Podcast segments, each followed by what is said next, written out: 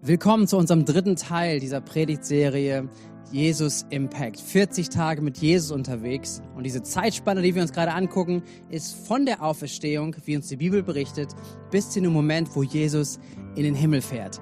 Und diese 40 Tage sind beschrieben im Lukas-Evangelium. Im ersten Teil habe ich das auch schon mal gelesen, ähm, wo Lukas diese Zeit zusammenfasst und sagt, Jesus nahm sich Zeit in diesen 40 Tagen immer wieder seinen Jüngern zu begegnen. Er nahm sich Zeit, äh, um ihnen nachzugehen, um ihnen zu erklären, äh, was das Reich Gottes ausmacht, was sie tun sollen, auch wenn Jesus nicht mehr auf dieser Erde ist. Und er sprach auch viel darüber, dass er als Auferstandener ist und was das bedeutet, diese ganze Botschaft über Jesus, dass er der Messias ist. Und diese Zeit ist auch voll mit Berichten, wo Jesus einzelnen Jüngern nachgeht. Und wir haben uns im ersten Teil angeschaut, dass Jesus Menschen nachgegangen ist, seinen Jüngern nachgegangen ist, die enttäuscht waren. Leute, die äh, nicht mehr wussten, irgendwie, die gedacht haben, alles ist vorbei. Das, was sie investiert haben, über drei Jahre Jesus nachzufolgen, mit dem Moment des Sterbens von Jesus war vorbei. Und sie waren sich nicht sicher, ob Jesus wirklich auferstanden ist. Jesus geht ihnen nach und, und so geht er auch uns nach, wenn wir in Enttäuschungen hineinkommen, wenn wir Enttäuschungen erleben. Letzte Woche haben wir uns angeschaut, dass Jesus äh, auch uns nachgeht, wenn wir versagen. Und Versagen ist ein Thema, womit wir alle zu tun haben. In unserem persönlichen Leben versagen wir, aber auch in der Beziehung, der Nachfolge hinter Jesus können wir versagen. Wir können das, was wir Jesus vielleicht versprochen haben, dass wir es nicht einhalten, dass wir daneben liegen, dass wir ganz bewusst sogar vielleicht Entscheidungen treffen, die wegführen von Jesus und unser Versagen einfach offenbar wird. Und die Frage ist, wie geht Jesus damit um? Und auch das zeigt uns die Bibel, nämlich dass sie uns zeigt, wie Jesus zum Beispiel Petrus nachgeht, der Jesus dreimal verleugnet hat. Und Jesus geht ihm nach und er, er, er macht ihn nicht nieder, er, er stempelt ihn nicht ab als ein Versager, sondern er geht ihm nach und sagt, hey, du bist Simon. Er gibt ihm Identität, er, geht, er fragt nach der Beziehung und dann gibt er ihm Bestimmung. Und das ist das, was Jesus macht. Und ich liebe diese Handschrift von Jesus, die wir sehen können in diesen 40 Tagen Jesus Impact. Und heute sind wir im dritten Teil, wo wir uns damit äh, befassen, dass Jesus äh, Menschen nachgeht, ähm, die ungläubig sind. Menschen, die nicht glauben, dass er der Messias ist. Menschen, die nicht glauben, dass er auferstanden ist. Und da schauen wir hinein, weil der Kontext auch zu diesem Gedanken finden wir genau in der Ostergeschichte. Wir, wir können es nochmal vor Augen malen, dass Jesus an Karfreitag gestorben ist. Der Freitag endet mit den Worten von Jesus, es ist vollbracht. Er hat das perfekte Opfer gebracht. Er hat alles hingegeben, sein Leben gelebt, ähm, vor Gott sündlos geblieben und letztendlich sich selbst hingegeben, damit die, der Preis bezahlt ist. Und dann zum Nachmittag wollten Menschen sicher gehen, dass, dass äh, jetzt der Pass, das Passafest kommt. Die Juden wollten, dass das Passafest kommt und dann sie wollten sich darum kümmern, dass Jesus schnell begraben wird. Und ähm, damit sie sterben, kamen Soldaten auch ans Kreuz, an die Kreuze. Auch Jesus wurde gekreuzigt mit zwei Verbrechern rechts und links. Und sie brachen den Männern rechts und links von Jesus die Beine, damit sie nicht länger gut atmen konnten, sondern sterben. Und bei Jesus kamen sie vorbei und sie sahen, Jesus ist tot. Aber um sicher zu gehen, nahmen sie einen Speer und stießen in die Seite von Jesus, um zu gucken, ob er noch atmet oder ob noch Leben da ist. Aber er war tot. Und so wurde er vom ähm, Kreuz genommen, er wurde in ein Grab gelegt, er wurde beerdigt und dort blieb er drei Tage. Das beschreibt uns die Bibel, das beschreiben uns die Zeugen von damals. Drei Tage und der Freitag ist der erste Tag, der dazu zählt äh, als erster Tag von diesen dreien. Und dann kommt der Ostersonntag und ähm, es wird verschieden berichtet. Johann, ähm, Johannes beschreibt, dass, dass Maria hingeht, andere beschreiben, dass mehrere Frauen dort hingegangen sind zum Grab und ähm, statt das Grab geschlossen zu finden und um Hilfe zu bitten, dass sie in dieses Grab hineinkommen, um Jesus zu salben, sehen sie, das Grab ist leer, das Grab ist offen und Jesus ist nicht mehr da. Und das berichten sie den, den anderen Jüngern und sie laufen zum Grab, sie schauen dahin und, und manche sind überzeugt, Jesus ist auferstanden, manche sind nicht überzeugt, manche wissen nicht, was passiert. Eine ganz besondere, teilweise auch diffuse Situation. Ist Jesus wirklich auferstanden? Ist er den Frauen erschienen, wie sie sagen, dass Jesus lebt und auferstanden ist, ihnen begegnet ist oder waren es irgendwelche Träume? Und das ist die Situation, wo jetzt auch Johannes, einer von den Jüngern von Jesus, später seinen Bericht gibt und er schreibt, was dann passiert. Johannes 20, Vers 19. Dort heißt es, es war am Abend jenes ersten Tages der neuen Woche, also einem Sonntagabend. Die Jünger hatten solche Angst vor den Juden, dass sie die Türen des Raumes, in dem sie beisammen waren, verschlossen hielten. Mit einem Mal kam Jesus zu ihnen und trat in ihre Mitte und grüßte sie mit den Worten, Friede sei mit euch. Was für eine Story, was für eine Situation, wenn wir uns das vorstellen. Du erwartest es nicht, du weißt nicht genau, was einzuordnen ist. Und plötzlich steht Jesus mitten im Raum. Er ist nicht mehr gebunden an Materie. Er kann offensichtlich erscheinen, er kann durch Türen, er durch Wände gehen. Er ist da mitten im Raum, aber dann als Auferstandener, lebendig unter ihnen. Und er grüßt sie mit diesen Worten, Friede sei mit euch. Und dann passiert etwas bei den Jüngern. Er zeigte ihnen die Hände und seine Seite. Das wird beschrieben. Und dann, als Jünger den Herrn sahen, wurden sie froh. Hey, da, da ging ihnen das Herz auf. Da merkten sie plötzlich all das, was sie vorher nicht richtig einsortieren konnten. Es ist real. Jesus ist auferstanden. Er lebt. Friede sei mit euch, sagte Jesus noch einmal. Und er sagte, wie der Vater mich gesandt hat, so sende ich jetzt euch. Und er hauchte sie an und sagte, empfangt den Heiligen Geist. Wem ihr die Sünden vergebt, dem sind sie vergeben. Wem ihr sie nicht vergebt, dem sind sie nicht vergeben. So er gibt ihnen da schon Bestimmung. Er gibt ihnen den Auftrag wieder, dass sie als Apostel für ihn unterwegs sein sollen. Und das ist beschrieben hier. Sie sahen und sie wurden froh. Warum wurden sie froh? Weil sie offensichtlich damit feststellen konnten, dass Jesus nicht irgendeiner von den ganzen anderen Spinnern und Messias, äh, Wahrsagern, Vorhersagern, Propheten, irgendwas war, sondern dass Jesus das, was er gesagt hat, wirklich eingehalten hat. Und wenn er gesagt hat, er wird sterben und er wird auferstehen am dritten Tag, dann haben das manche andere auch gesagt. Aber wer hat das schon erlebt? Wer hat das schon bewiesen? Niemand. Und Jesus sagt es und Jesus beweist es. Und damit ist Jesus nicht nur irgendwie abzutun als ein guter Prophet, als ein guter Lehrer, sondern er ist wirklich der, der gesagt hat, er ist Gottes Sohn, er ist der Messias, er ist derjenige, der, der von Gott kommt, der Gott ist und der die Menschen von ihrer Sünde befreit. Das beweist seine Auferstehung. Und das sehen die Jünger. Sie nehmen es wahr. Und es war kein leeres Geschwätz, es war keine leere Botschaft, sondern es ist die Wahrheit, die vor ihnen steht, in Person. Und deswegen werden sie froh. Der Glaube hat Substanz. Und damit hat auch die ganze Botschaft, das, was Jesus vorher schon gesagt hat, Substanz. Und seine Botschaft ist, dass Gott die Menschen liebt, dass er sie retten will, dass Jesus ihre Schuld nahm und auf sich nahm und ihnen ein neues Leben geben möchte, ein Leben in Ewigkeit. Und die Auferstehung, die verändert alles. Sie macht es alles möglich. Und jetzt sehen wir hier hinein, dass einer von den Jüngern nicht dabei war. Und der hieß Thomas. Thomas war nicht dabei, als Jesus mitten unter den Jüngern erschien. Und äh, es wird berichtet, und wir lesen das, Johannes 20, Vers 24 und Vers 25. Dort heißt es, Thomas, auch Didymus genannt, einer der zwölf, war nicht dabei gewesen, als Jesus zu den Jüngern gekommen war. Die anderen erzählten ihm, wir haben den Herrn gesehen. Und Thomas erwiderte, Erst muss ich seine von der Nägeln durchbohrten Hände sehen. Ich muss meine Finger auf die durchbohrte Stelle an und meine Hand in seine durchbohrte Stelle legen. Vorher glaube ich es nicht. Und ich glaube, diese Spannung wird greifbar sein und sie ist auch verständlich. Es ist auch vielleicht für dich eine Hilfe nachzuvollziehen, dass, dass, dass der Glaube herausfordernd sein mag und herausfordernd ist. Weil Thomas war nicht dabei, als sie es gesehen hatten. Die anderen Jünger glaubten vorher auch nicht, dass Jesus auferstanden ist, bis zu dem Moment, wo Jesus mitten unter ihnen war. Und so geht's Thomas auch. Er sagte, ich glaube es nicht. Wie soll ich das denn glauben? Ihr erzählt mir irgendwas. Vielleicht habt ihr irgendwas geträumt. Vielleicht habt ihr was Schlechtes gegessen. Vielleicht war irgendwas komisch bei euch und dann habt ihr so eine Erscheinung gehabt oder so eine Massensuggestion und irgendwas. Und ich glaube es euch nicht. Und diese Freude, die die Jünger hatten, über diese Wahrheit, die sie entdeckt hatten, dass Jesus derjenige ist, der er gesagt hat, dass er sei. Das konnte Thomas nicht in seinem Leben aufnehmen. Und das ist, was der Glaube oder Unglaube macht.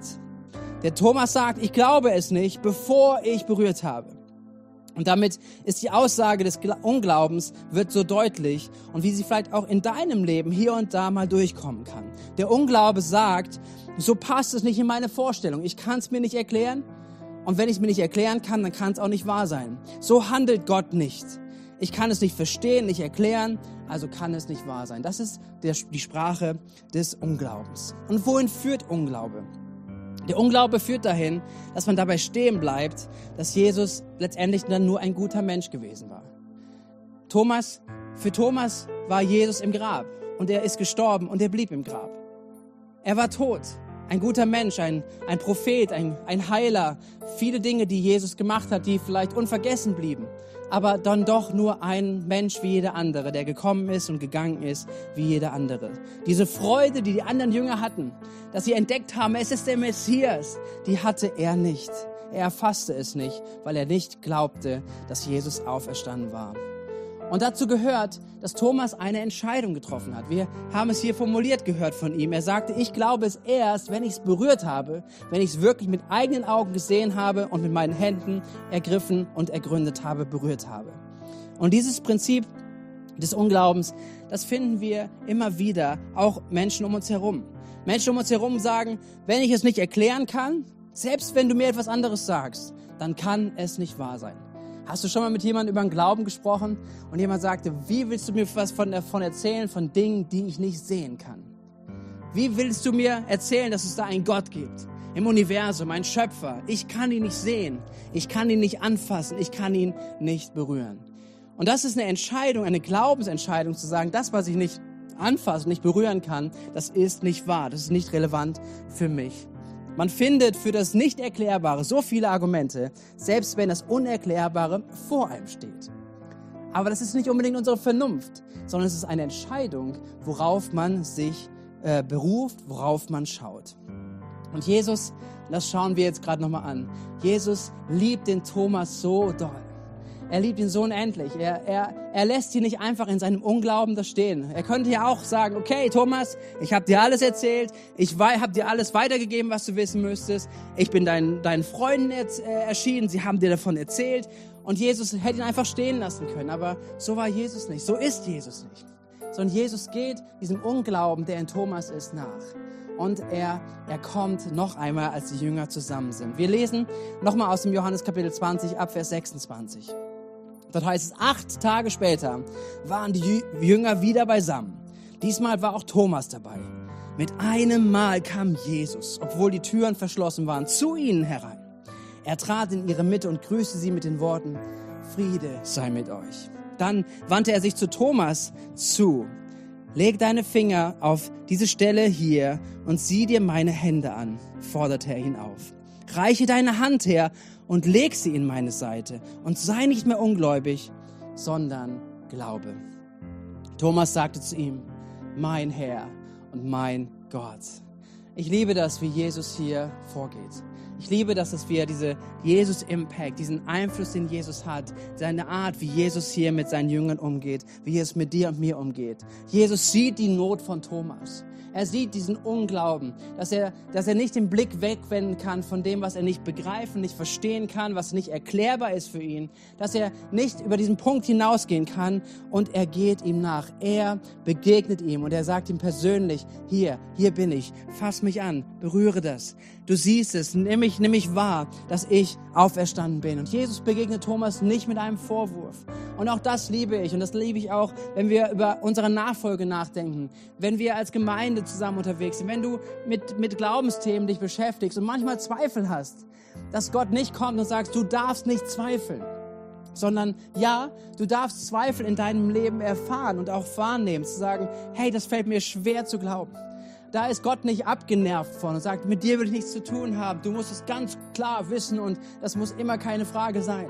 Nein, es gibt solche Zeiten, wo wir, wo wir unsicher sind, vielleicht wo wir ungläubig sind wie Thomas, wo wir zweifeln aber nicht da stehen bleiben, sondern eine Entscheidung treffen dürfen, auch auf das zu gucken, was wir nicht begreifen, aber das, was Jesus gibt. Und Jesus ist jemand, der nachgeht. Jesus beweist dem Thomas direkt, dass die Berichte des, der Jünger wahr waren.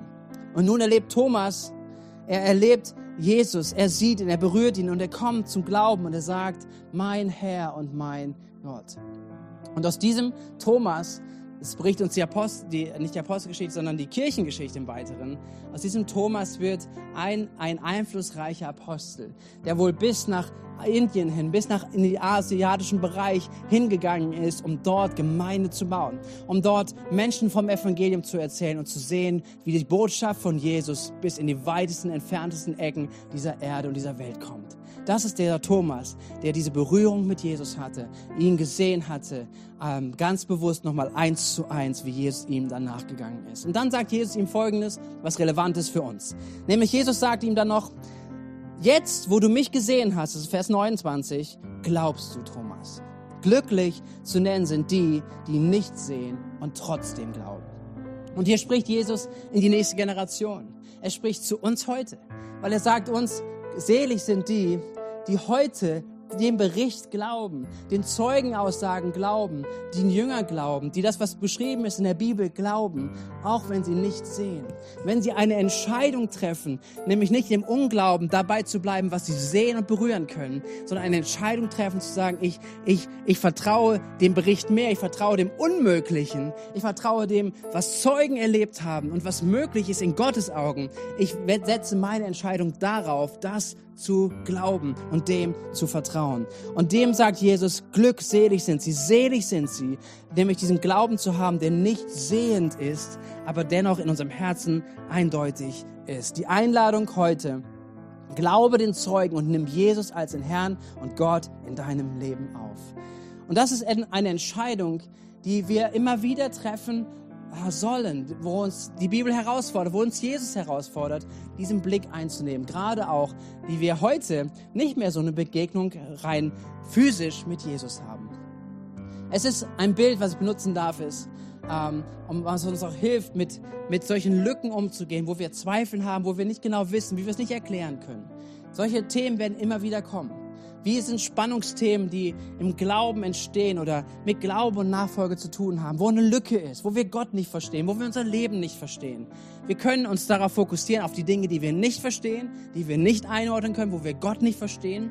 Oder wir können eine Entscheidung treffen, auf das zu schauen, was uns die Bibel zeigt, was, was Gott offenbart hat, was er ist, welche Klarheit drin ist. Und wir geben dem Raum und sagen, okay, das ist, was ich anschaue, dem vertraue ich, dem glaube ich nach, dem glaube ich. Und manche Dinge, die ich nicht weiß, die kann ich stehen lassen. Ein gutes Bild dafür ist ein Puzzle. Wenn du ein Puzzle nimmst und ähm, du siehst schon das ganze Bild eigentlich und du kannst erahnen, was da zu sehen ist, und dann fehlt am Ende dieses eine einzige Puzzleteil. Und das ist manchmal, wie wir unser Leben leben. Auch wenn wir über Glaube oder Unglaube sprechen. Ob wir Gott vertrauen oder nicht. Dass wir sagen, okay, ich habe zwar das Bild irgendwo im Sicht. Ich habe irgendwie Dinge zwar verstanden von Gott, aber mir fehlt hier ein Detail. Und wir können uns so darauf fokussieren, dass wir dieses eine Teil, was wir nicht verstehen, äh, dominieren lassen, auch über unser Leben, über unsere Nachfolge, über das Leben mit Jesus. Oder wir können diesen Blick und diese Entscheidung treffen, zu sagen, nein, aber das, ich erkenne schon ganz schön viel. Ich kann schon ganz schön viel sehen von dem, wer Jesus ist, was Gott in meinem Leben tun möchte, was er ähm, in meinem Leben bewirken möchte. Und ich schaue auf das, was er uns zeigt. Ich schaue auf das, was er offenbart hat. Ich schaue auf das, was ich sehen kann, verstehen kann, erleben kann. Und manche Dinge, die ich noch nicht weiß, manche Details, kann ich dann entsprechend einordnen. Und das ist eine Herausforderung, wo Jesus uns einlädt, da hineinzugehen. Nämlich, dass wir lernen, auch wenn Zweifel da sind, dass wir ihnen nicht diesen Raum geben, dass sie alles andere dominieren, sondern dass wir lernen zu schauen auf das, was wahr ist, auf die Zeugen zu hören, auf das, was wir erlebt haben, was wir erleben dürfen mit Gott und dem Raum zu geben. Deswegen möchte ich dich ermutigen mit dieser Predigt und mit diesem Teil, dass Jesus daran interessiert ist, dass du in deinem Leben trotz mancher Fragen, trotz mancher Zweifel, dass du an Jesus festhältst und zwar dein ganzes Vertrauen auf ihn setzt und sagst, aber das, was ich verstehe, dem gebe ich Raum und dem gebe ich nach. Setze dein Vertrauen in Gott. Auch wenn du sagen kannst, ich verstehe nicht alles. Gott, ich brauche noch ein paar Erklärungen. Ja, das mag sein. Aber deswegen wirf nicht alles andere über Bord, sondern lebe einen auch nicht sehenden Glauben. Und nicht nur auf irgendwie ins Substanzlose hinein, sondern, sondern wir dürfen ja sehen, dass überall bis heute Menschen auf der ganzen Welt wenn sie ihr Vertrauen in Jesus setzen. Dass sie sagen, okay, ich verstehe das nicht, ich kann es nicht begreifen, dass Jesus auferstanden ist, aber ich habe es gehört und ich will es annehmen im Glauben, dass das Jesus, dieser Jesus von damals, dass er der Messias ist, der Sohn Gottes, der mein Retter ist, mein Herr sein soll. Und wenn Menschen diese Entscheidung treffen, das im Glauben anzunehmen, trotz mancher Zweifel, trotz mancher Fragen, dass sie erleben, dass sie eine Begegnung haben mit dem Auferstandenen dass Leben entsteht, Ewigkeit entsteht, neues Leben entsteht und ein Wunder passiert. Und das erleben Menschen auf der ganzen Welt bis heute. Und du kannst es auch erleben, auch mit Fragen, auch mit Zweifeln, auch mit manchen Unglauben. Und der, der einzige Glaube, den du hast, zu sagen, ich verstehe es nicht, aber wenn es dich gibt, Gott, dann zeig dich mir. Und dieser Glaube, sagt Jesus, der wird belohnt, der ist selig. Gott begegnet dir und Gott möchte dir begegnen. Gott ist derjenige, der sich in Jesus gezeigt hat, dass er dem Thomas nachgegangen ist, auch mit seinen Fragen und Zweifeln. Gott wird dir nicht begegnen, wenn du Fragen und Zweifel hast, dass er sagt, hey, was soll das? Streng dich mal mehr an. Das darfst du alles nicht haben, sondern er kommt damit sehr gut klar. Meine Ermutigung für dich für diese Woche. Geh damit rein in das Thema. Ähm, wenn ihr als, als äh, offenes Haus zusammen seid, tauscht euch darüber aus, was der Glaube und auch Unglaube in eurem Leben eine Rolle spielt. Wenn es darum geht, ähm, es anzuwenden und Entscheidungen zu treffen, auch für den Glauben trotz Fragen, dann mag es unterschiedliche Bereiche sein, die es dann in deinem Leben betreffen. Wenn du Christ bist, wenn du Jesus nachfolgst, vielleicht siehst du Zweifel gerade in deinem Leben. Und dann darfst du darüber sprechen und aber auch die ermutige Entscheidung treffen, dann trotz Zweifel auf das zu schauen, was klar ist, auf deinen Glauben zu bauen. Wenn du Fragen bist, suchend hast, dann mache ich dir auch Mut, geh über diesen Punkt hinaus, dass du erst alle Fragen beantwortet haben musst. Niemand von uns wird jemals alle Fragen beantwortet haben. Wir sind nicht Gott, sondern wir, wir leben in einem Vertrauen auch zu Gott. Bleib nicht an dem Punkt stehen, dass erst alles beantwortet sein muss, sondern geh den ersten Schritt, geh den nächsten Schritt. Lass dich auf Jesus ein, auf die Beziehung mit ihm. Und du wirst sehen, wie sich Puzzle für Puzzleteil Stück für Stück mit der Zeit auch füllen wird. Und manche Dinge, ja, manche Dinge bleiben ein Geheimnis. Und das dritte ist, Vielleicht ähm, bist du jemand, der sich mit Glauben anfängt zu beschäftigen und dir fehlt die Hälfte des Puzzles oder vielleicht auch noch mehr. Ich mach dir Mut, geh weiter. Bleib dran. Bleib, hör nicht auf. Hör nicht auf, dich damit zu beschäftigen, mit Glauben, mit Fragen über Jesus. Sprich jemanden an heute. Sprich jemanden, wenn wir im Gottesdienst sind, an. Such dir Menschen, mit denen du über den Glauben sprichst. Dieses Puzzle, dass sie sich, es sich entfaltet in deinem Leben und immer mehr Gestalt einnimmt. Lies die Bibel. Hey, beschäftige dich mit Themen. Es ist so wichtig, dass dieses Bild mehr und mehr Raum gewinnt in dir und du verstehst, okay, diese Puzzleteile, die noch fehlen, werden weniger. Und dafür möchte ich dich segnen, auch in einer starken Woche, dass diese Themen dich begleitet, dass du stark sein kannst, auch mit Fragen, auch mit Zweifeln, aber dass du eine gute Entscheidung treffen kannst, auch das, auf das zu sehen, was klar ist, auf das zu sehen, was wahr ist, auf das zu sehen, was offenbart ist und was Gott in deinem Leben schon getan hat und tun kann. Lass mich noch beten. Herr Jesus, danke für diese Einblicke in das Leben, was du mit deinen Jüngern geteilt hast. Danke für, für diese Liebe, dass du jedem Einzelnen so nachgehst, wie er es braucht. Und wir sehen hier in Thomas, dass er zweifelt hatte, dass er ungläubig geblieben ist ähm, angesichts der Berichte über deine Auferstehung. Aber du hast ihn nicht abgelehnt, du hast ihn nicht liegen lassen, du bist ihm nachgegangen. Du hast dich ihm gezeigt. Und das tust du auch gerne heute. Und ich segne jeden Einzelnen, der heute hier ist und diese Botschaft hört. Und jeder, der sich aufmacht zu sagen, trotz meiner Zweifel, trotz meiner Fragen, ich schaue auf das Bild, was ich an, anfange zu verstehen. Und ich setze mein Vertrauen genau in das hinein. Herr, und ich bitte dich, dass du Menschen heute so begegnest. Dass da, wo Zweifel sind, dass dieses Puzzleteil mehr und mehr sich, sich verdichtet. Dass Klarheit kommt, Offenbarung kommt, Wahrheit kommt. Und da ein Glaubensschritt auch gegangen gegangen wird, auch wenn Zweifel manchmal da sind. Jesus, ich segne uns. Ich segne jeden Einzelnen mit einer starken Woche, starke offene Häuser, Zeit der Gemeinschaft und dass du durchkommst in allen in unserem Leben. Danke, Jesus, dass wir mit dir leben dürfen. In Jesu Namen bete ich. Amen. Amen. Habt eine starke Woche. Gott mit euch.